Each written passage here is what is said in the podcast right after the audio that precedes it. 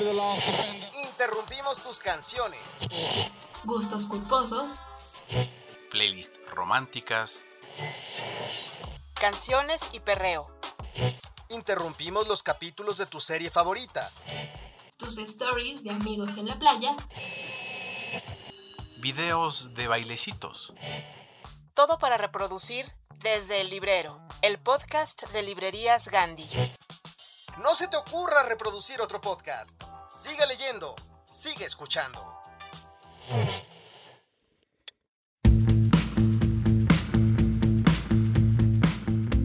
Queridos lectores, ¿cómo están? Yo soy Yara. Me da muchísimo gusto darles la bienvenida al capítulo 39.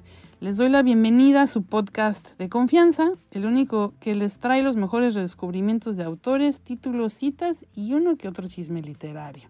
El día de hoy, nuestra invitada nos va a platicar sobre su última novela, La otra Isabel. Laura Martínez Belli es una apasionada escritora que tiene muy buen ojo por la historia y nos hace redescubrirla. Así que vamos a platicar cuál es su leitmotiv y vamos a echar coto. En Escucha para leer tenemos una adaptación de un capítulo justo de esta novela y Gilberto Díaz nos hizo la adaptación un fragmentito. Y José Luis Trevalara es quien nos da la introducción y, como siempre, unas historias muy interesantes en su sección de chisme literario. Y en Música Les les vamos a relatar sobre la relación entre María Elena Walsh y Mercedes Sosa. En Cultura Les, Irma Gallo y yo les vamos a contar las novedades que les recomendamos y los eventos culturales. Así que pónganse cómodos o pónganse bien esos tenis para bajar esas calorías si están corriendo. Como sea lo que estén haciendo, espero que lo disfruten. Imágenes. Figuras retóricas. Sonidos. Compases. Temas recurrentes. ¿Cuál es la idea preponderante en la mente de Laura Martínez Belli? ¿Cuál es su leitmotiv?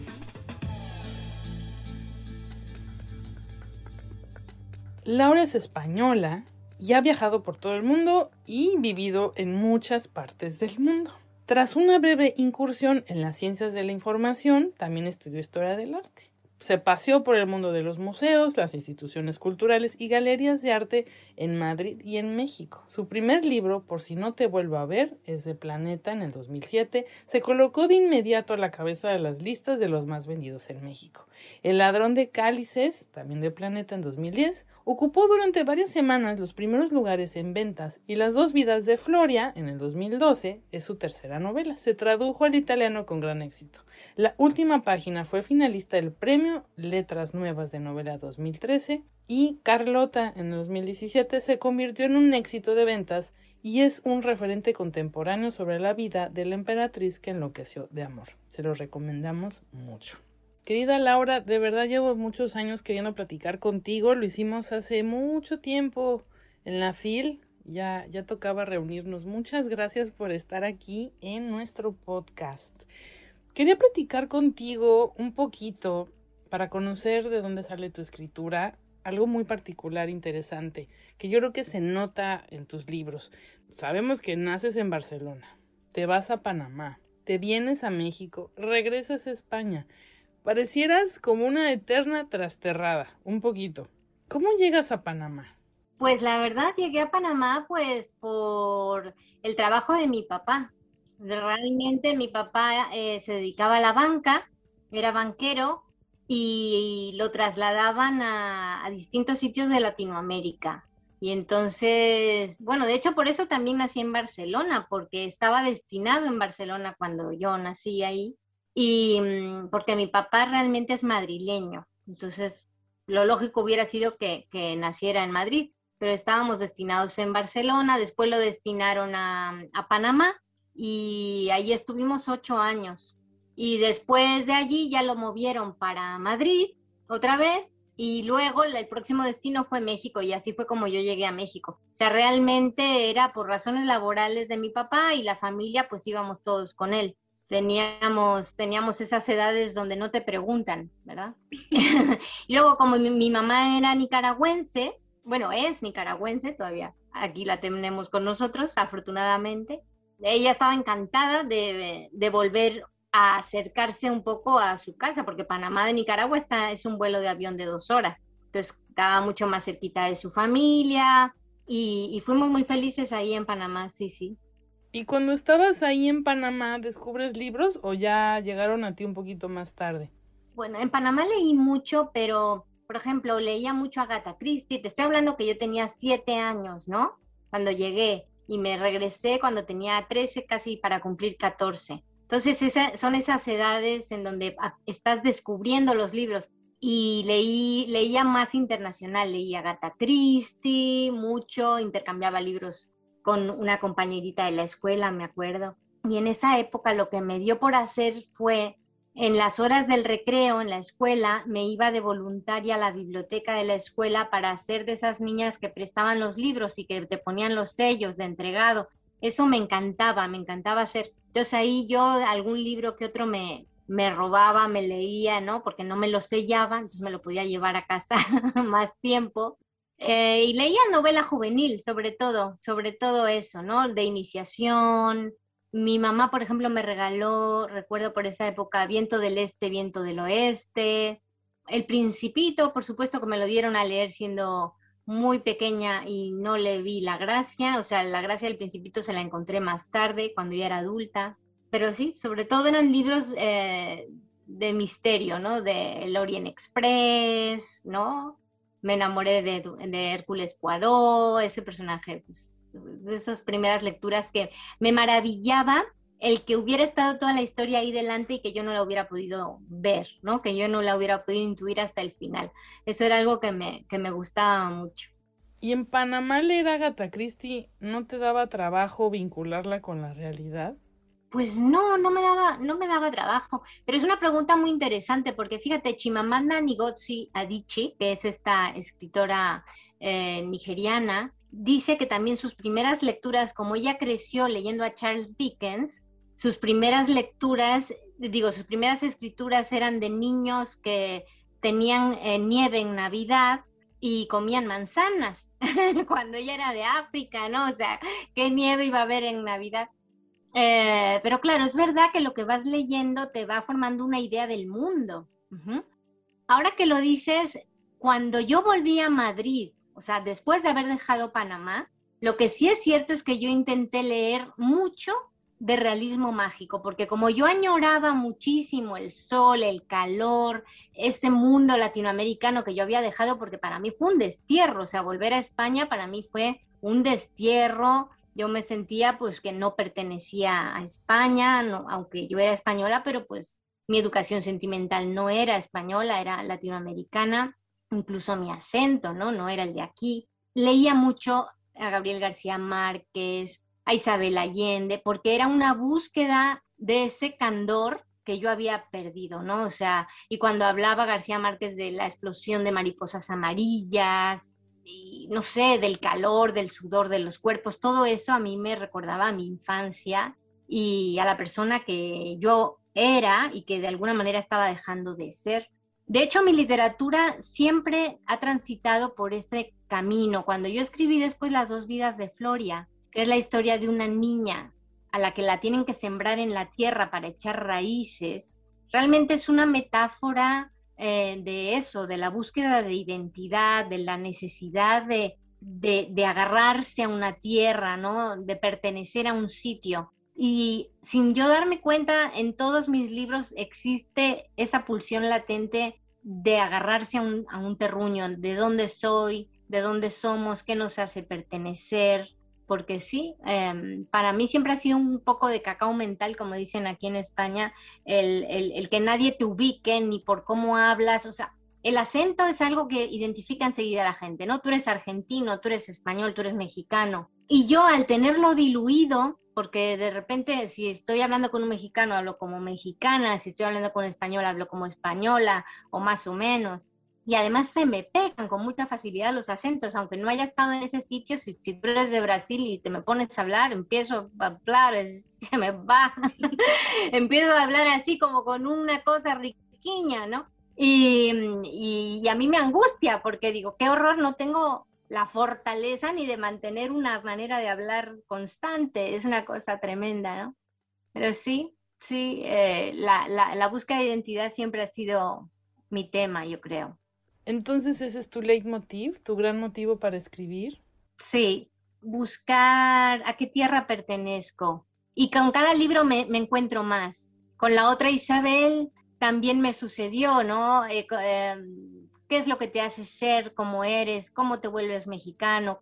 ¿Cómo dejas de ser una cosa para convertirte en otra? Con Carlota también me llamó muchísimo la atención eso, ¿no? De cómo una mujer europea puede amar tanto un país que no es el suyo y dar la vida por él, porque Carlota, aunque no murió en México, pero fue una mujer que vivió siempre enamorada de México hasta los últimos días, ¿no? En su locura o en su, eh, o en su cordura, pero siempre tuvo a México muy presente. Entonces, por eso te digo que el leitmotiv, como dices tú, eh, siempre ha sido ese, ¿no? El, el, el encontrarte y el aprender a ser de un lugar en el que no has nacido de alguna manera.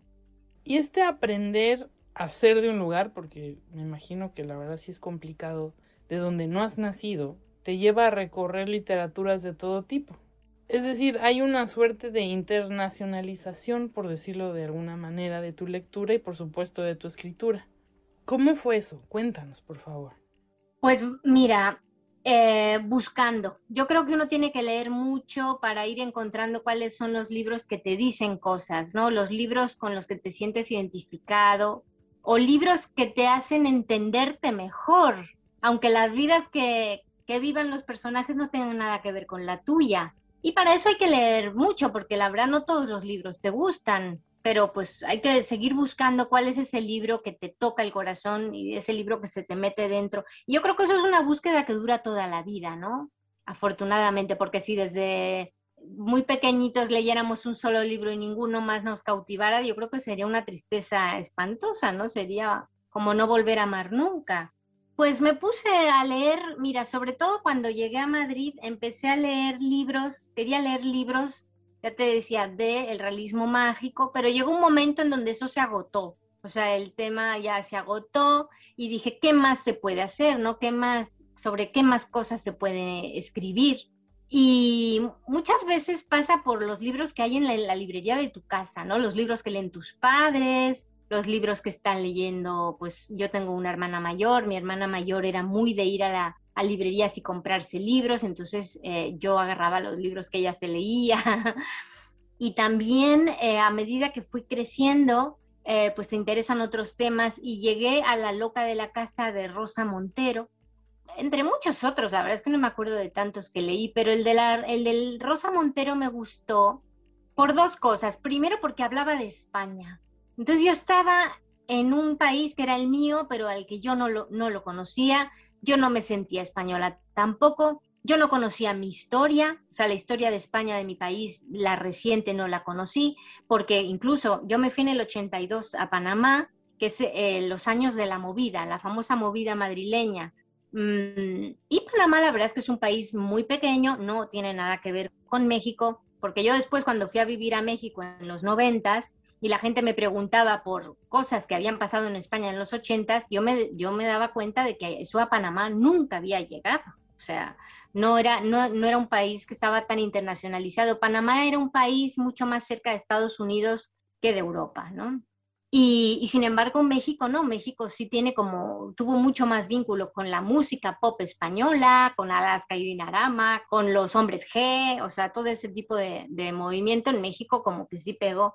Eh, y entonces a mí la gente me hablaba de España y me, decían cosas y yo no tenía ni idea de lo que había pasado en esos años. Yo había vivido en una especie de burbuja, una burbuja familiar eh, de una vida muy tranquila, una vida sin sobresaltos, que a veces yo a veces yo le digo a mi mamá, yo no sé cómo yo puedo ser escritora con la vida tan tranquila que tuvimos, porque la verdad sí fue una vida muy muy apacible, entonces eh, también en esa búsqueda me pongo a leer sobre cosas de España y Rosa Montero con La Loca de la Casa hace una cosa muy maravillosa desde mi punto de vista y es que te va contando cosas de la transición española mezclada con ficción. Ella está jugando al juego de la imaginación, que es La Loca de la Casa, y entonces cada vez que ella te cuenta una historia y luego te hace como un ensayo sobre la creatividad, la escritura, y luego vuelve a contarte esa misma historia, pero le va cambiando las cosas que pasaron. Entonces ya, eh, por ejemplo, un novio que tiene, ya no se lo encuentra en un elevador, sino que se lo encuentra en una discoteca, y así va cambiando la historia, es la misma historia, pero la va cambiando. Entonces tú al final del libro no sabes qué es verdad y qué es mentira, porque te ha contado la historia tan sumamente bien que está jugando contigo, es ese juego de yo te cuento algo y tú me lo crees.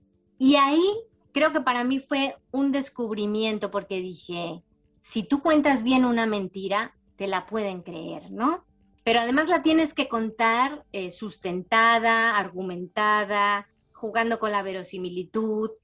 Y además el libro, como es un ensayo sobre la creatividad, pues te da un paseo maravilloso por la vida de muchos escritores. En fin, ese fue un libro que me, que me hizo a mí empezar a entender, oye, escribir no es nada más poner una palabra tras otra, ¿no? Escribir es, es crear un mundo que no existe, pero que, que una vez que lo has inventado existe en la persona que lo ha leído. Y eso pues para mí fue fantástico, claro. ¿Y cómo descubres que quieres ser escritora? Mira, yo tenía 16 años y, y, tengo la fecha exacta porque yo llevaba un diario y en ese diario tengo esa carta guardada y de vez en cuando la veo como para decirme a mí misma, Laura, tú ya lo sabías, no te hagas la loca que lo sabías. En ese diario pongo, quiero ser escritora, he decidido lo que quiero hacer en la vida, yo quiero escribir. Y a veces te digo, cuando tengo dudas sobre mi profesión o sobre mi vocación, vuelvo a leer esa carta para decirme, no, Laura, no ha sido eh, fortuito que tú seas escritora, tú lo decidiste, tú lo pusiste en tu mente y por eso eres escritora, ¿no? Y por otro lado, yo siempre quise ser artista. Yo quería bailar, quería ser bailarina. Cuando tenía 13 años participé en un festival de coreografía porque yo lo que quería era ser coreógrafa. Con los traslados dejé de eh, tomar las clases de ballet y cuando me volví a enganchar a las clases de ballet aquí en España con 16 años, ya era tarde. O sea, ya con 16 años era tarde. O sea, yo veía que las chiquitas de 10 años, 8 años tenían mi mismo nivel. Y, ah, y para mí eso fue un shock, ¿eh? fue un trauma. Y entonces llegó un momento en donde dije, si yo siempre había querido ser bailarina, pues ahora qué soy, ahora qué voy a ser. Llegó el momento de estudiar una carrera y de elegir una profesión. Entonces yo sabía que digamos que la escritura fue el último resquicio de artisteo que me dejaron, o sea, porque no, era algo que podía hacer sola además. No necesitaba meterme a clases de nada, ni pedir permiso, ni tener el beneplácito paterno, porque mi papá era bien duro, ¿eh? Y me decía, si no eres primera bailarina, no. Y entonces yo me di cuenta que ser escritor era algo que podía hacer sin permiso y sin, sin transgredir las normas, digamos, de lo, de lo políticamente correcto, porque en mi casa son muy políticamente correctos. Eh, yo me, a mí me, formaron en, esa, en ese conservadurismo, ¿vale? Que yo afortunadamente poco a poco he ido rompiendo. México me ayudó muchísimo a romper con eso y yo a México le agradezco eso también, el haberme, el haberme permitido conocer un mundo mucho más libre, del encorsetado en el que yo vivía. Pero la escritura me permitió eso. La escritura fue, fue encontrar ese resquicio de libertad por el que yo me pude asomar y por el que me sigo asomando. O sea, yo creo que escribir es el mayor acto de libertad que yo hago en mi vida. Bueno, y una cosa es descubrir que eres escritora, pero la otra es llegar a que te publiquen. ¿Cómo lo lograste? Yo nací con la estrella, como porque yo no luché mucho para publicar. Yo tuve una suerte enorme con mi novela Por si no te vuelvo a ver. Fíjate, yo viví en México de 1995 que yo llegué y me fui en el 2000 y después volví, ¿no? En el 2004 regresé y ya me quedé hasta el 2016. Pero en, del 1995 al año 2000 eh, yo estoy en México, yo estudio en la universidad en México y en el 2000 me regreso a Madrid y en el momento en que yo llego a Madrid me doy cuenta de que me he equivocado, de que no me tenía que haber vuelto de México. O sea, yo misma me decía, ay, Laura, ¿para qué te regresaste? Te aceleraste, no te tenías que haber venido. Entonces yo me puse a escribir, por si no te vuelvo a ver, que es una novela sobre la Revolución Mexicana, ambientada en, el movimiento muralista, ¿no? porque claro, yo había estudiado historia del arte, entonces eh, quería contar una historia sobre el muralismo mexicano, sobre los artistas mexicanos y sobre el mexicano en general, sobre el mexicano que yo había conocido, ese mexicano luchón, ese México del que yo me enamoré. Entonces, mientras yo estaba escribiendo en Madrid, por si no te vuelvo a ver, eh, yo seguía con mi cabeza en México. Y entonces una novela que, que escribí como con mucha nostalgia y con mucho cariño también. Entonces, cuando yo yo termino la novela y la meto en un cajón, ¿vale? Y en el año 2004, cuando yo regreso a México, ya regreso casada con mi marido mexicano y ya empezamos a establecernos allí, le digo a él, yo creo que voy a llevar la novela a una editorial porque como es sobre México, a lo mejor aquí gusta la novela. Me hice una lista, dije, me la voy a llevar a las mejores editoriales y ya a medida que ellas me vayan bateando, pues las voy llevando a otras más chiquitas, pero yo empiezo por las grandes, dije. Entonces la primera a la que la llevé fue a Planeta. Dije, cuando Planeta me bate, pues ya la llevo a Penguin y así. Y cuando llego a Planeta, me acuerdo que estacioné el coche en doble fila porque no había dónde estacionar, ellos estaban en San Ángel en esa época. Y entonces dejé el coche en doble fila y corriendo dejé en recepción el manuscrito y dije, mire, vengo a traer ese manuscrito para dictamen. Yo creo que me vieron como muy segura porque lo pasaron a dictamen. Y me dijeron, pero ya le puso ahí los datos en, en la portada, ya le puso dónde la podemos localizar. Y entonces a pluma, ahí mismo parada, corriendo, escribí mi dirección de email y un teléfono Dije, sí, sí, aquí me pueden contactar, gracias, gracias. Y lo aventé y me fui corriendo porque tenía el coche y dije, se lo va a llevar la grúa. Entonces yo creo que me vieron con tal seguridad y con tal aplomo, yo que sé, que lo pasaron a dictamen, porque ya me dirás. Y a los tres meses recibí un correo, a los tres meses recibí un correo diciendo, nos encantó la novela y la queremos publicar. Y de ahí para el real, o sea, de ahí ya me dijeron cuando se publicó Por si no te vuelvo a ver, que le fue muy bien, ya me dijeron los editores, ya ya para la segunda ya no, ya me recibieron en una, en una salita con café y galletas, ya, ya, ya, ya no fue hacia las carreras, pero sí me dijeron, oye, ¿y qué más tienes? ¿No? O sea, otra novela. Y ahí fue cuando yo me di como el encontronazo con la pared porque dije, pues no, no tengo escrito nada más. O sea, esa fue una novela única que yo escribí. Y entonces, bueno, ahí empecé a forzarme a, bueno, vamos a ver si es cierto que eres escritora y puedes hacer otra novela, ¿no? Y entonces vino el trauma de la segunda novela, que es con mucho el peor trago de cualquier escritor, ¿no? El trago de la segunda novela, que es un, trago muy duro, pero que hay que escribirla porque así ya pasas el trago y te vas a la tercera, ¿no? que, que, es la, ya, ya, ya empiezas a hacer callo, ¿no?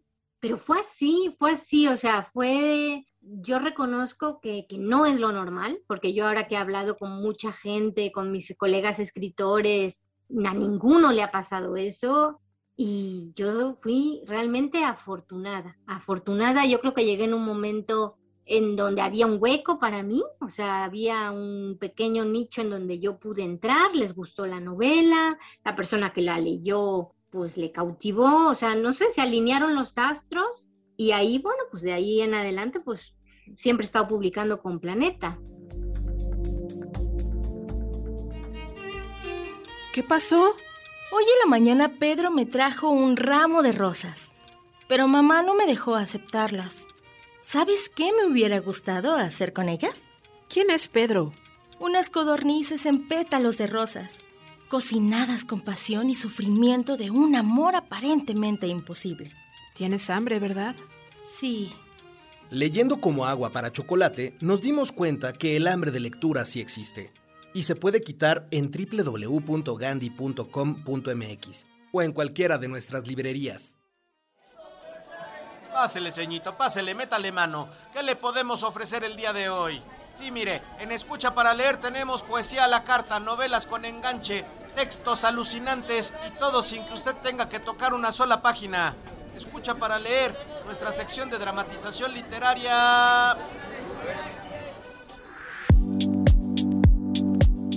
Hay mujeres que atraviesan la historia sin que podamos verlas. Algo pasa con ellas. No entiendo bien qué, pero sus figuras se convierten en fantasmas, en espectros que recorren el pasado.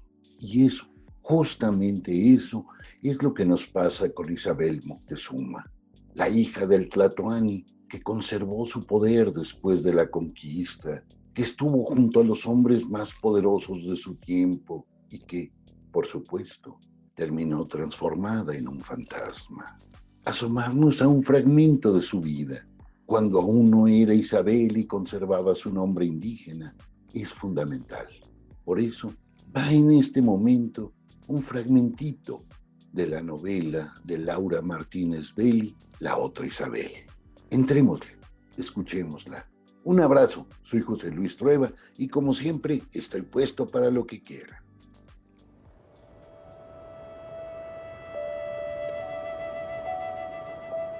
Ante lo inevitable, Tecuishpo decidió ser un árbol. Paseaba por la inmensidad del jardín de Cuitláhuac en y se abrazaba a los troncos. Quería ser capaz de abrazarlos con sus brazos cortos. Pegaba su rostro a la corteza como si pudiera fundirse en ellos y meterse dentro. Alzaba la mirada y contemplaba lo alto de las copas, tan altas que rasgaban las nubes frondosas a pesar del ulular que doblaba sus ramas sin quebrarlas. Ramas flexibles, húmedas, que bailaban con la dirección del viento. Algunas hojas caían, pero flotaban unos segundos antes de tocar el suelo. Tecuishpo las miraba embelesada mientras su largo pelo negro se arremolinaba con la brisa. Quería ser una hoja mecida por el viento, flotar un poco, danzar en el aire antes de caer de bruces, Así, quieta, tenía que aprender a flotar. Pero no podía porque pensaba en su padre, en lo triste que había sido su despedida después de haberse amado tanto, en las palabras hirientes, más mortales que la herida del cuchillo de pedernal incrustándose en el cuello. Lo mató el día que le dijo que ya no era hija suya, ni él su padre. Ese día le clavó una daga en el corazón. Ese día había matado a su padre. Pensaba en su hermano muerto por su imprudencia y se preguntaba si no estaría equivocada, si no estaría nadando contra la corriente, si no estaría empeñada en luchar contra un viento que la azotaba sin remedio, porque soplaba, soplaba con la potencia de un huracán. A veces daba bandazos de un lado a otro, y ahora esa tempestad era su tío Cuitláhuac, y ella quería ser un árbol. Septiembre fue el mes escogido para la coronación y la boda. Un mes de ritos.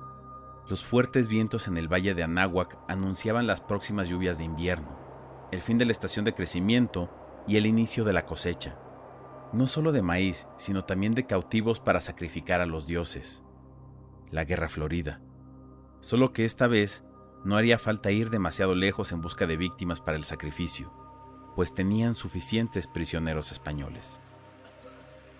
Incautos, los pobres hombres aún pedían clemencia sin saber que serían el plato fuerte de la coronación del nuevo Huitlatoani.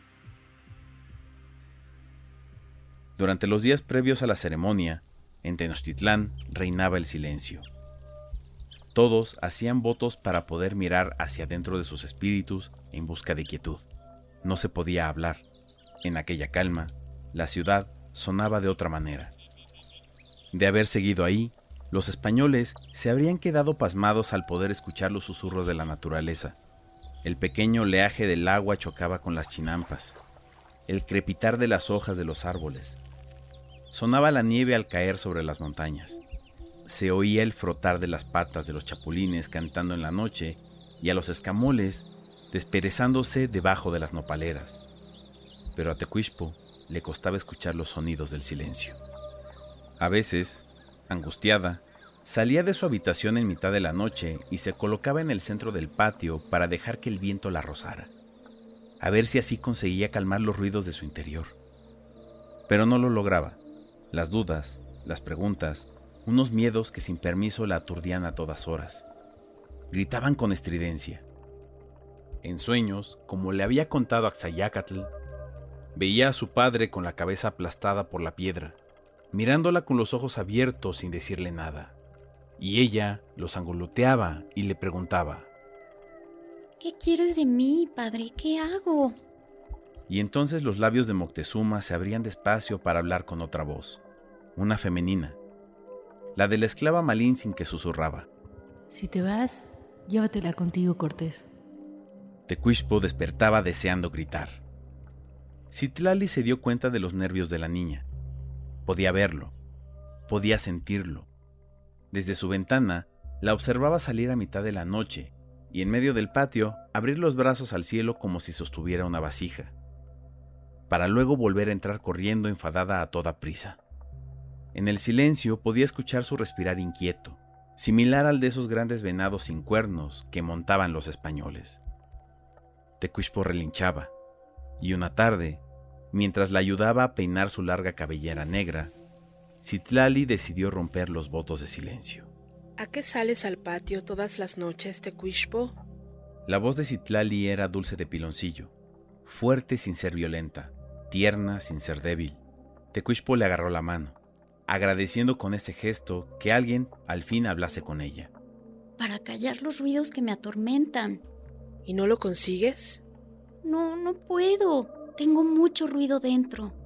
Citlali vaciló. Sabía que Tecalco les había hablado a todas sus hijas sobre los placeres de la carne, sobre cómo los esposos comparten lecho. Pero Tecuishpo aún era pequeña. No tienes que temer, copo de algodón. Aún no has tenido tu primera sangre. Cuitláhuac esperará. Tecuishpo no dijo nada. Citlali continuó peinándola deslizando el peine entre las hebras de su pelo negro, negrísimo, y fingió ser ajena al remolino de inseguridades de la chiquilla.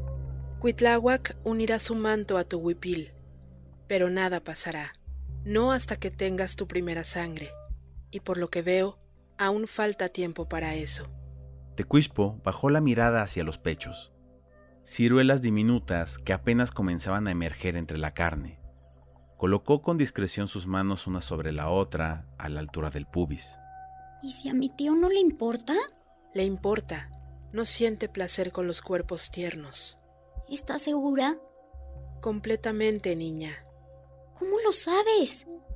Me lo ha dicho Papatzin, su otra mujer. Citlali continuaba cepillando el cabello de Tecuishpo, tan desenredado ya que se resbalaba como maíz molido entre los dedos. No quiero casarme con Cuitláhuac. Lo dices porque no estás lista, pero no temas.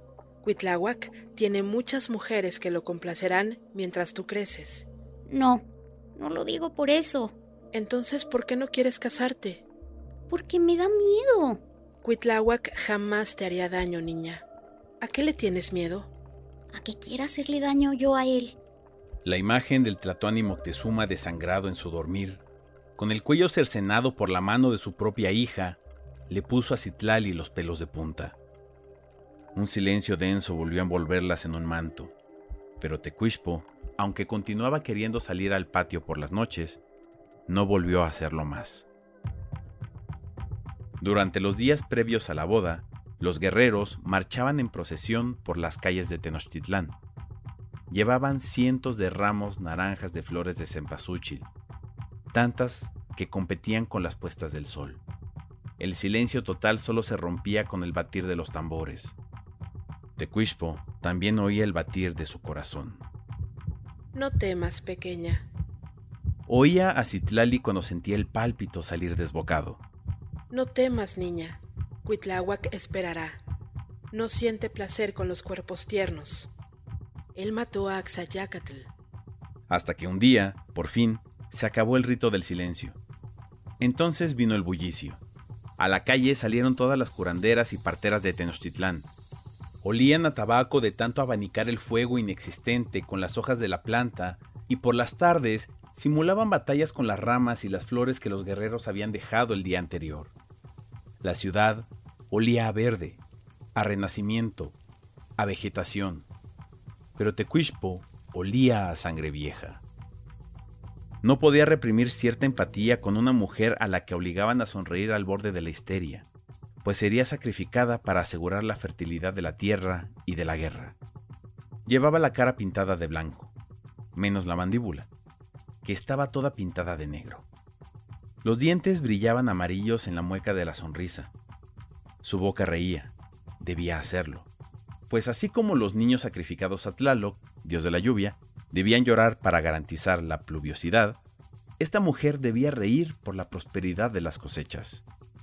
Tecuishpo se reflejaba en esos ojos huecos, vacíos, ojos conocedores de su próximo despellejamiento. Tecuishpo se juró que jamás sería como ella. Ella no. Las parteras barrían las calles con ímpetu para que la diosa Tosi, la abuela de los dioses, la diosa parturienta, la diosa de la fecundidad, garantizara una próspera guerra sangrienta. Y así, entre ritos barrenderos de fertilidad, sangre y muerte, llegó el día de la boda. A pesar de conocer muy bien a su tío, le pareció ver al hombre parado junto a ella por primera vez.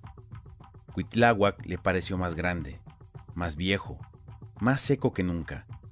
Toda la admiración que sentía por él se había desvanecido. Se sentía utilizada. Se preguntó, inamovible como un árbol, cómo era posible que hubiese terminado casada con él. ¿Cómo sería capaz de vivir con el asesino de Axayácatl? Que era tan alto que Tecuishpo tuvo que ponerse de puntillas para alcanzar a amarrar el huipil con su manto. Ajena a la multitud que los observaba en alegría, a la mirada atenta de Citlali, Tecuishpo clavó en él una mirada aún más dura que el tesontle. Cuitláhuac frunció el ceño tanto que Tecuishpo pensó que bien podría sostener entre sus pliegues un tocado de plumas. Soy una hoja mecida por el viento, floto, no caigo, no me lastimo al darme contra el suelo. Soy la hija de Moctezuma. Y no habrá teule ni extranjero que consiga llevarme de aquí. Esta es mi tierra. El sol apenas había recorrido mediodía cuando comenzaron a sonar los cánticos, la música, y la pareja se encerró en sus aposentos. Debían permanecer ahí tres días. Tres días en los que no podía salir ni podía entrar nadie, salvo una mujer que les llevaba alimentos. Tres días en los que Tecuishpo imaginó todas las maneras posibles de hacer daño a su tío. Quería vengar la muerte de su hermano, pero por otro lado, Cuitláhuac garantizaba la unidad del imperio. Ambos sospechaban lo que pensaba el otro, y ninguno se atrevía a decir nada. Lo que estaba claro era que entre los dos la tensión era tan grande que ni las moscas se atrevían a entrar por la ventana. Afuera, el ceseo de los pies al arrastrarse contra el suelo, que durante los bailes hacían sonar cientos de cascabeles y un tamborileo festivo celebraba la unión, dentro, los recién casados estaban más distantes que nunca. Cuitláhuac parecía estar en otra parte, divagando, con ese rostro inexpresivo e impenetrable de muro de piedra, cada uno sentado en esquinas opuestas. Tecuishpo estaba tan muda como si le hubieran cortado la lengua. Cuitláhuac fingía no verla, como si no estuviera perfectamente alerta de que en esa habitación no estaban más que ellos dos. Y las horas pasaban lentas como si una suerte de magia hubiese detenido el tiempo. De vez en cuando, Tecuishpo advertía aliviada que la sombra de la ventana se recorría. El tiempo avanzaba a marchas forzadas. Entonces volvían las dudas. La noche pronto los cubriría. Si se me acerca, lo mato. Si me toca, le corto las manos. Y disimuladamente echaba mano al cuchillo que su hermano le había regalado y que siempre llevaba oculto bajo sus ropas. Pero Cuitláhuac no hacía ni el más mínimo intento por acercarse. Cayó la noche, y cada uno se tendió lejos del otro. A diferencia de ella, Cuitláhuac dormía plácidamente, hasta que de tanto contemplar su calmo respirar, Tecuishpo bajó la guardia y se quedó dormida. Si quieres saber cómo acaba esta novela, puedes ingresar a gandhi.com.mx para adquirirla o visitar alguna de nuestras librerías a nivel nacional.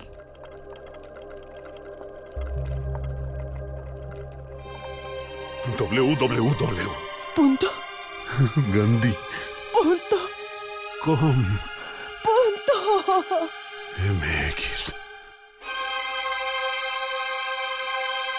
Encuentra todos los dramas y libros que quieras en ganti.com.mx. Pide ya y recuerda que el envío es gratis siempre. Oye, te tengo un chisme. A ver, a ver, cuenta. ¿Ya sabes lo que le pasó a los Buendía? Uy, pero lo de los Capuleto estuvo fuerte. ¿Qué? No me enteré. Pero, ¿ya te contaron que Juan Preciado le prometió a su mamá que iría a buscar a su padre? ¿A Comala? Sí, ¿tú crees? Oye, ¿y si sabes lo de Joe y sus hermanas? No, y espérate, porque el del departamento... Le cinco- dicen chisme, pero es información que se cuenta de boca en boca. Y sí, también de libro en libro. Esto es Chisme Literario, una sección en donde echamos chismes sobre la vida detrás de los libros.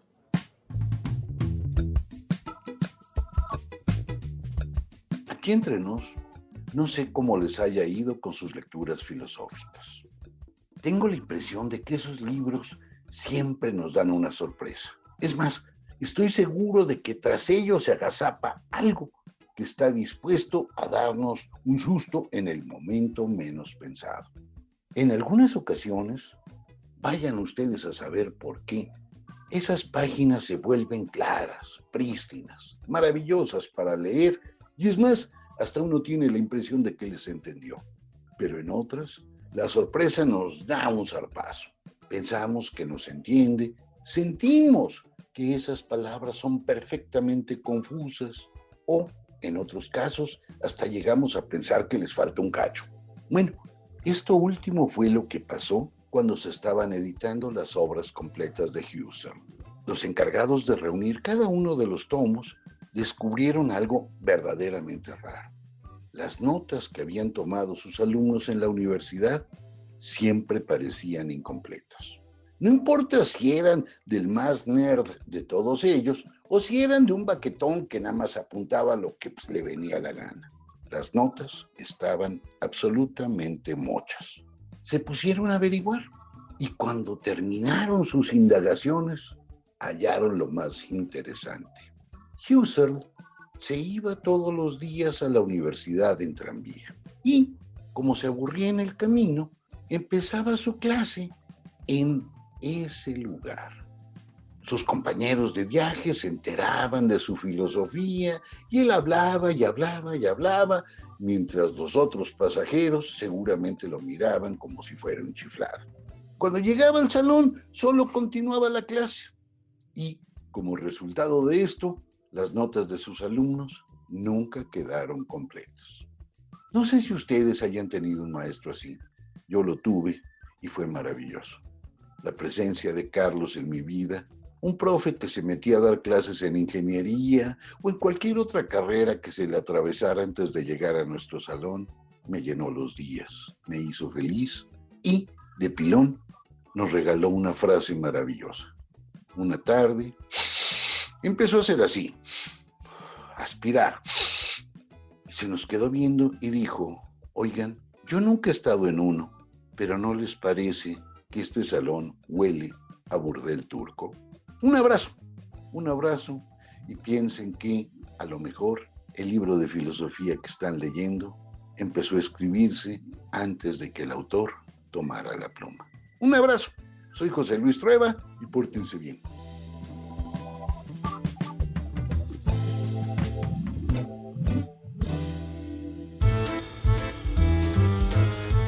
Son tiempos difíciles para soñadores.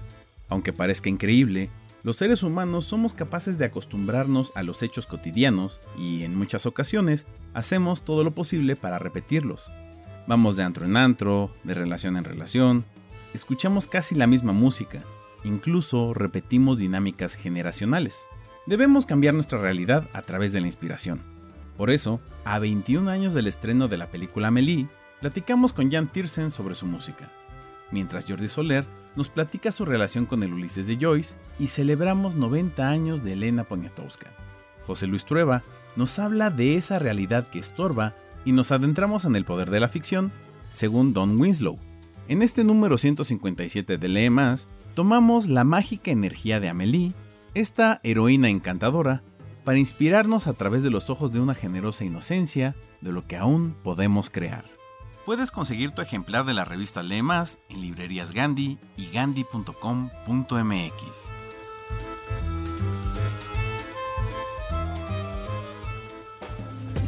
El sano cotorreo es esa costumbre que tienen las personas de hablar entre ellas, cual si fueran aves coloridas, divertidas y sobre todo cotorras. ¿Qué tiene que ver un cotorro con nuestros invitados? Especialmente que nuestros invitados son bien cotorros. Les gusta el jijiji y el jajaja, los libros y echarse una buena platicada. Esto es Echando Coto.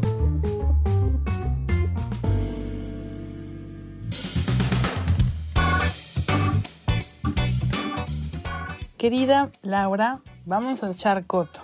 Te voy a hacer la primera pregunta. ¿Qué escoges? ¿La locura de Carlota? ¿O un titipuchal de maridos como Isabel? Madres, el titipuchal de maridos. ah, el titipuchal. Es que la locura está, es muy gacha.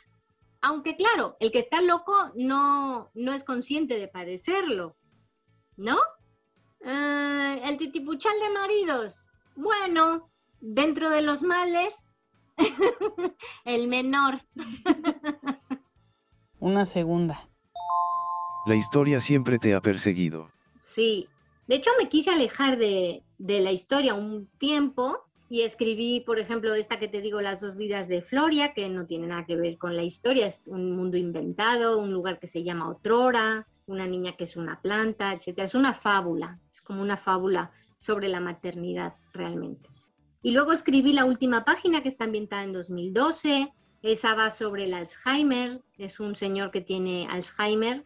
entonces le contrata a una chica para que le ayude a guardar sus memorias, ¿no? Y a medida que le va contando sus memorias, la chica se va dando cuenta de que este señor no le está contando su verdadera vida. Entonces ella empieza a investigar para ver por qué le está mintiendo, bueno, y descubre toda una historia, ¿no? esa no, no, no es histórica, sin embargo, yo creo que la historia siempre me, me, ha atraído, porque hay, es que hay tantas novelas dentro de la historia, o sea, tantos temas de los que hablar, tantos temas que descubrir, tantos personajes de los que se puede hacer novelas, que inevitablemente llega un momento en donde, no sé, descubres un personaje y después va a ser su novela. Y eso fue lo que me pasó con Carlota, ¿no? Que de repente descubrí el personaje de Carlota y me di cuenta de que muchos de mis temas literarios estaban en esa, en su vida, ¿no? La búsqueda de identidad, una europea que llega a México, que se enamora, luego el contexto histórico que era tan turbulento, la manera en que se ningunea a esta mujer. Entonces, y volví a la historia, ¿no? Volví a la historia casi de una manera fortuita, pero me siento muy cómoda. Tengo que reconocer que me siento muy cómoda con la historia. Y me gusta, me gusta leer historia, me gusta aprender. Y creo que también la ficción histórica es una, tiene una función divulgativa que es importante porque la gente conoce su historia muchas veces mejor a través de la ficción que a través de la historia. No quiere decir que suplantemos la historia, porque obviamente tú te inventas cosas cuando haces novela, pero sí creo que hace uno una labor eh, divulgativa que es importante. Ahí te va una tercera pregunta. ¿Qué prefieres? ¿Raíces o viento? Ay, qué bonita pregunta y qué difícil. Raíces. Raíces, sí. Me dejaste pensando. Raíces, porque y, esta respuesta me la ha dado mi propia literatura. O sea, Floria necesita raíces para crecer, para madurar, para entender quién es. Y creo que si yo escribí una historia como esa en mi inconsciente, tengo que decir que, prefiero raíces. Y, quiero viento también, pero un viento que no, me, que no me mueva las raíces, ¿no? O sea, un viento que me refresque, pero que no me saque de mi centro, ¿no? O sea, creo que las raíces son importantes. Te voy a hacer un pilón. ¿Memoria o desmemoria? Memoria, siempre memoria, ¿eh? De hecho, por ejemplo, en la última página, que es mi, mi tercera novela, que es sobre el Alzheimer, como te había comentado antes, el perder la memoria es una condena. O sea, el de repente perder toda eh, todo recuerdo, toda conciencia de lo vivido, de lo aprendido, de lo sufrido, de lo amado, eh, o fingir no haberlo vivido, o escoger no haberlo vivido, es, es eso, es una enfermedad. O sea, en el momento en que te sucede, es que algo no está bien. Y sin embargo, la memoria te permite entender tu presente, te permite ver hacia atrás y hacer recuento. Entonces yo creo que la memoria la memoria es importante. Escoger la desmemoria eh, sería como el avestruz, ¿no? Que, que mete la cabeza dentro de la tierra. ¿Se puede vivir desmemoriado? Se puede, pero ¿para qué? ¿Para qué, no? ¿Qué, qué me ves, güey? Pues qué, güey. Pues que tengo pintados monos o qué, Pues ahorita, güey, tú Pues, y ¿qué yo, güey. quieres, qué? De una Tú, vez, güey, no me empujes, una vez, güey. Ya, güey, ya, güey, son amigos, ¿Y este güey qué? Tú no te ¿Qué metas, quieres, güey? ¿Qué te pasa, güey? güey. ¿Qué quieres, güey? bueno, ¿qué- ¿qué onda, güey? Órale, ¿Tú güey. qué? Leer incrementa tu vocabulario. Librerías Gandhi. Del libro a la canción. De la literatura al rock, al pop y hasta al punk. Sube el volumen. Esto es Música Lees. La influencia de la literatura en la música que escuchas. Tantas veces me mataron, tantas veces me morí. Sin embargo, estoy aquí resucitando. Fernando Pessoa declara en su libro titulado Infancia sin fin que más vale ser niño que comprender el mundo. Y si hay alguien que lo entendió y puso en alto el estandarte del eterno infantil, es la escritora argentina María Elena Walsh, una de las figuras más prolíficas que ha dado este país, ya que su obra artística abarca desde la canción, la novela, el teatro, hasta el periodismo. Sin embargo, fue su imaginario poético el que le dio el título de mito viviente, prócer cultural y blasón de casi todas las infancias. A los 14 años, comienza a publicar sus poemas en periódicos y revistas culturales de la talla de La Nación, Anales de Buenos Aires y En Sur, revista literaria fundada por la escritora Victoria Ocampo, con quien cultivó una gran amistad durante casi 30 años. Además, su primer libro de poesía, Otoño Imperdonable, tuvo el reconocimiento de importantes autores como Jorge Luis Borges, Pablo Neruda y Juan Ramón Jiménez. Además de sus poemas y obras infantiles, Marielena Walsh se consagró en la música popular argentina con canciones para adultos que tenían como trasfondo la situación cultural y política que atravesaba el país en ese momento. El peronismo, la dictadura militar, el exilio al que se vieron obligados innumerables ciudadanos, entre otras cuestiones sociales, eran los principales temas que denunciaba a través de su música, y es en ese contexto donde sale a la luz su canción más emblemática, como La cigarra, la cual cobra una gran relevancia, convirtiéndose casi en un himno nacional que simbolizaba la libertad y la esperanza de tiempos mejores. Tantas veces te mataron, tantas resucitarás, tantas noches pasarás desesperando. Estos versos han sido repetidos por una gran cantidad de artistas a lo largo del mundo.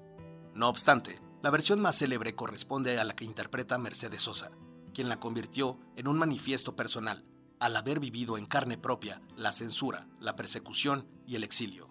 Este canto de resistencia, que llegó junto con la democracia a un país sacudido por la violencia, le dio voz a millones de personas que creían en un futuro diferente y posteriormente se convirtió en un himno para ayudar a las personas a enfrentar cualquier adversidad. Cantando al sol como la cigarra, después de un año bajo la tierra, igual que sobreviviente que vuelve de la guerra.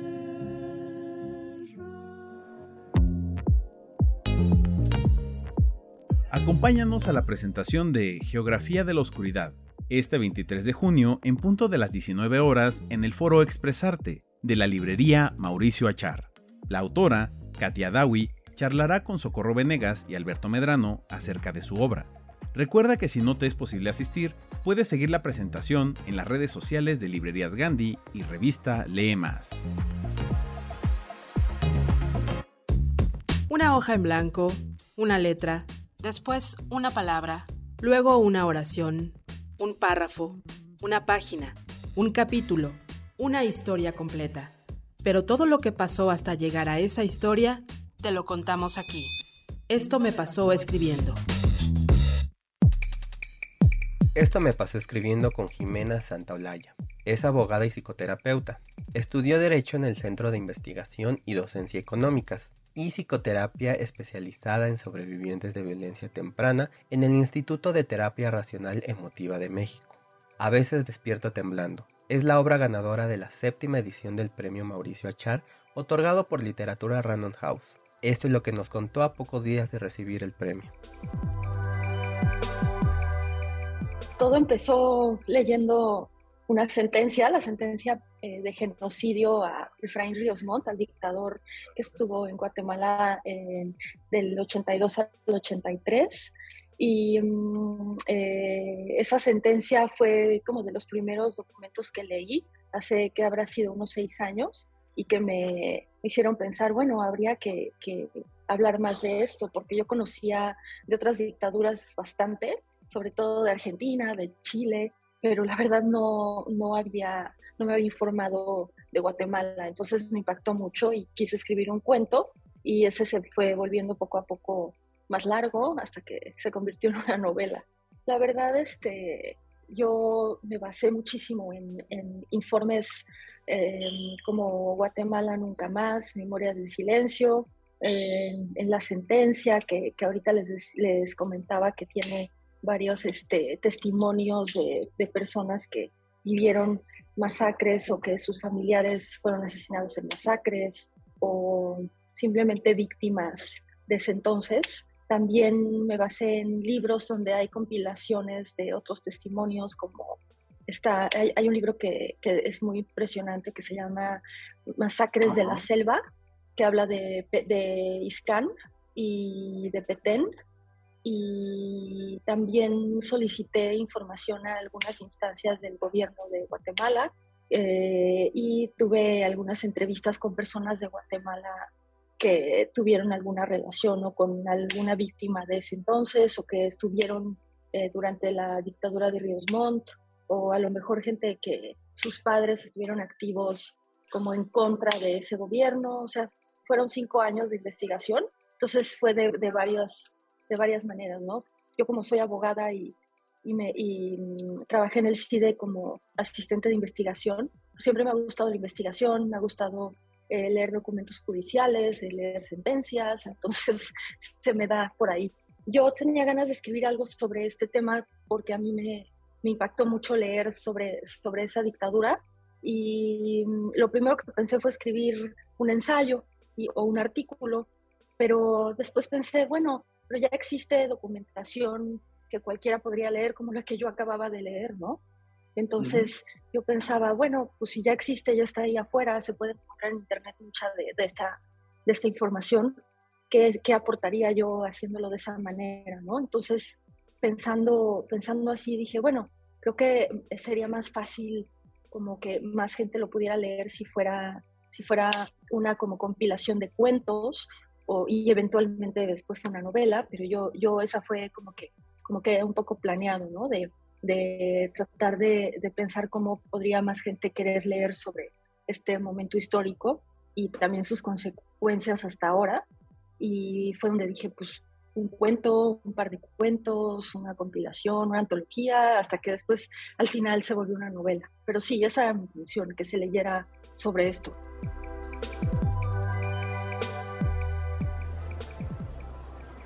Señorita, buenas tardes. Quiero dos boletos. ¿Para la sala 1 o para la 2? Para la sala 1. Ya no hay. Entonces, para la sala 2. Tampoco hay. Surrealismo. Libros de todos los géneros y corrientes. En librerías Gandhi. En esta sección hablaremos sobre las noticias más importantes en el mundo cultural.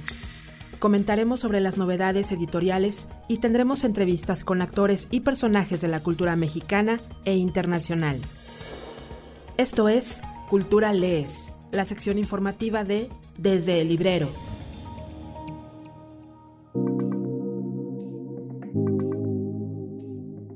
Un novelista puede ir más allá de los encabezados. Ese es el poder de la ficción de Don Winslow.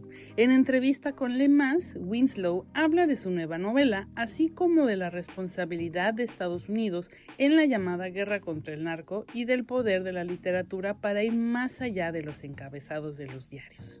Well, listen, I wrote about drug cartels for 23 years, fully a third of my life. Listen, once once you call it a war on drugs, you already lost it. He escrito sobre los cárteles durante 23 años, un tercio de mi vida. Escucha, una vez que le has llamado guerra contra las drogas, ya perdiste, porque no se trata de un problema militar ni de la fuerza de la ley, sino de un problema de salud pública.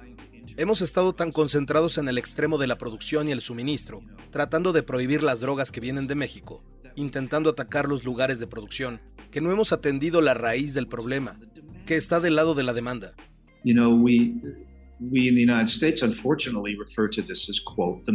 Nosotros, en Estados Unidos, referimos, y cito, al problema mexicano de la droga. Y por supuesto que no es así. Es el problema estadounidense de la droga, que ha sido infligido a México, en el sentido de que nosotros lo provocamos y ustedes pagan por ello, con sangre, con caos, con duelo. Así que hasta que no consideremos las motivaciones detrás de la demanda, ¿por qué la gente quiere drogas? ¿Por qué la gente necesita matar el dolor? Nunca vamos a resolver este problema, y mientras lo llamemos una guerra contra las drogas, nunca tendremos paz. Si quieres continuar escuchando la entrevista, la puedes ver completa en nuestro canal de YouTube de Revista Lemas de Librerías Gandhi y también en la revista en línea y en la versión impresa.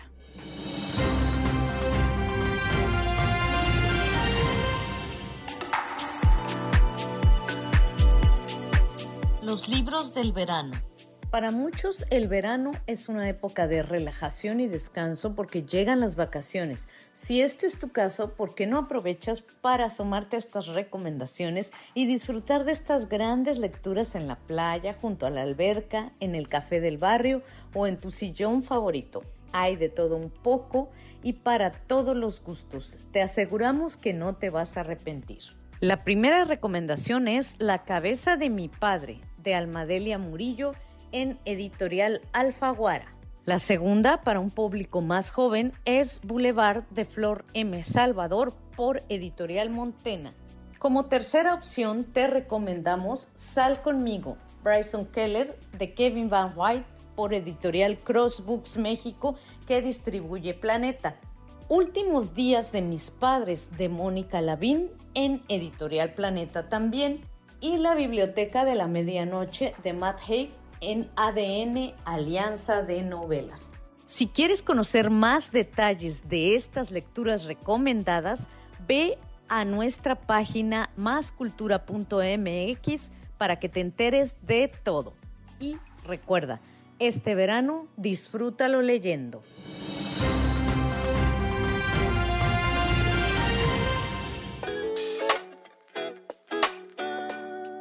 Y también platicamos con Frances Miralles por su último libro, 20 preguntas existenciales. Hay una serie de preguntas que todo el mundo se hace alguna vez en su vida. De las respuestas que sepamos darles dependerá la calidad de nuestros pensamientos y decisiones, así como de nuestra propia existencia. Mi impulso inicial para escribir este tipo de libro me vino siendo editor. Yo trabajaba en un sello de autoayuda y psicología y espiritualidad Uh, donde había muchos libros que me llegaban a la mesa, a veces eran traducciones, a veces eran originales, de temas muy concretos, ¿no? Pues no sé, uh, los temas podían ser el apego o aromaterapia o no sé. Entonces yo, eh, corrigiendo los libros, editándolos, yo a veces pensaba, 300 páginas y realmente lo que se, hay que decir aquí se puede decir en una página. Entonces yo ahí empecé a pensar en una manera de escribir libros en los cuales dentro de un capítulo hubieran muchos subcapítulos con temas distintos, que no fuera ir y volver siempre a, lo mismo, intentando que no hubiera de más ni de menos, sino que se contara lo que había que contar y preferiblemente a través de historias, porque eso es más entretenido leer y es más fácil de retener también cuando te cuentan algo a través de una anécdota, de un testimonio, de un caso. Entonces ahí se empezó a forjar, digamos, el estilo que yo aplicaría tiempo después. Lo que yo quería era que, así como los libros de espiritualidad muchas veces suelen ser densos y a la gente le cuesta, que fuera realmente entretenido y que tú leyeras cada capítulo como quien lee el capítulo de una novela y que eso tirara de ti. También puedes ver la entrevista completa en nuestro canal de YouTube de Revista Lemas de Librerías Gandhi.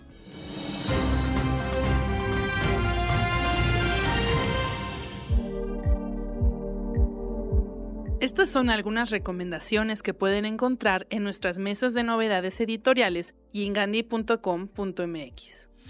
Cena de cenizas de Asunción Izquierdo, libro Sunam. En esta novela hay una torre, una computadora central y hombres acaudalados que ejercen el poder. Hay una mujer que accede a la torre sin saber que su sola presencia será suficiente para producir el colapso del oscuro sistema que la torre protege. La trama de Cena de Cenizas es compleja, nos hace sentir en un laberinto, en un acertijo cuya única regla parece ser la incongruencia, adversarios que son aliados, maternidades atípicas y contradictorias, una relación que nace rota y perdura, como refiere Francesca Densted en su prólogo, la narrativa de Cena de Cenizas es un universo completo con ideas tan disonantes que ofrece la oportunidad a los lectores de observar perspectivas diversas en tensión y aún así todavía llevarse algo a la boca. La propuesta literaria de Asunción Izquierdo Albiñana no se parece a nada que se hubiera escrito en la tradición literaria mexicana de su tiempo. Es insólita y desconcertante, lo político visto desde una mirada femenina y única. Por encima de mi cadáver de Jeffrey Archer en HarperCollins, México. La serie sigue a William a través de los altibajos de su carrera mientras lucha contra un poderoso némesis criminal y aspira a convertirse en comisionado de la Policía Metropolitana. Los lectores de la exitosa serie de Jeffrey Archer, The Clifton Chronicles, pueden reconocer a William Warwick como el héroe de las novelas de Harry Clifton. Los fanáticos de la serie estaban intrigados por saber más sobre el personaje de William Warwick y ahora la espera ha terminado. Así que esta apasionante cuarta entrega del inspector jefe detective William Warwick es una estrella en ascenso del Met y se encuentra en el centro de cuatro casos y en la búsqueda de cuatro asesinos que están listos para atacar de nuevo. Falsa liebre de Fernanda Melchor por literatura Random House. Falsa liebre es una historia que fascina y horroriza, de la que es difícil apartarse por el ritmo de la prosa, capaz también de trazar a profundidad personajes al límite que experimentan la violencia y el abandono. Esta es la primera novela de Fernanda Melchor, quien ha conquistado un lugar importante en las letras hispanoamericanas. La oscuridad del puerto lo envuelve todo. Pachi y Vinicio se adentran en la playa, van camino a una fiesta improvisada, andan buscando con qué entumir el cuerpo, con qué acabar de borrarse. El verano ha sido largo y el día mucho peor. No muy lejos de ahí, Zair fantasea con su próximo viaje a la capital o al norte de México, fuera del alcance de la tía que le exige dinero, lo aplaca a golpes y que había orillado a su hermano pequeño, Andrik, a huir de la casa común para terminar en otra, la de un hombre que acaricia y pega con la misma mano. Ahora solo debe convencer a Andrik de comenzar una nueva vida y asegurarse de encontrar la salida de esa playa que parece no tener fin. Tu turno. Un libro de John Berger y Ibs Berger en editorial Giligaya. Gran parte de lo que vemos y observamos en la vida es intocable. El don de la pintura es hacer que esas cosas intocables sean tangibles para la imaginación de un espectador que mira un cuadro. La correspondencia entre padre e hijo es una colección de cartas intercambiadas entre el crítico de arte y escritor John Berger y el pintor Yves Berger entre el 2015 y el 2016. Y esto da lugar a un lúcido diálogo en torno a la relación de la pintura con sus experiencias y emociones compartidas. A través de imágenes, palabras, recuerdos, intuiciones, padre e hijo se intercambian impresiones y preguntas sobre el arte, no como un objeto de conocimiento y discurso, sino como una oportunidad para profundizar en la experiencia del mundo y desarrollar la humildad y paciencia frente a las cosas. Es un documento único de dos de las figuras más relevantes del panorama artístico contemporáneo. W, W, W. Punto. Gandhi. Punto. Com. Punto. MX. Encuentra todas las aventuras y libros que quieras en ganti.com.mx. Pide ya y recuerda que el envío es gratis siempre. Amigos lectores, espero que les haya agradado este recorrido por el mundo de Laura Martínez Belli y todo lo que les trajimos. Esperamos escucharlos en la siguiente quincena, donde trajimos desde Qatar, andaba ahí un, bueno, se la pasa viajando, a Alberto Lati y vamos a platicar sobre su último libro. Muchas gracias por escucharnos. No se olviden de ponernos unas estrellitas, sus comentarios y seguirnos en nuestras redes, revista Lemas, Librerías Gandhi y en nuestros sitios gandhi.com.mx, revistalemas.mx, máscultura.mx y nos escuchamos en el siguiente capítulo. Muchas gracias. Gracias por escuchar. Te esperamos en el siguiente capítulo de Desde el Librero. Sigue leyendo, sigue escuchando.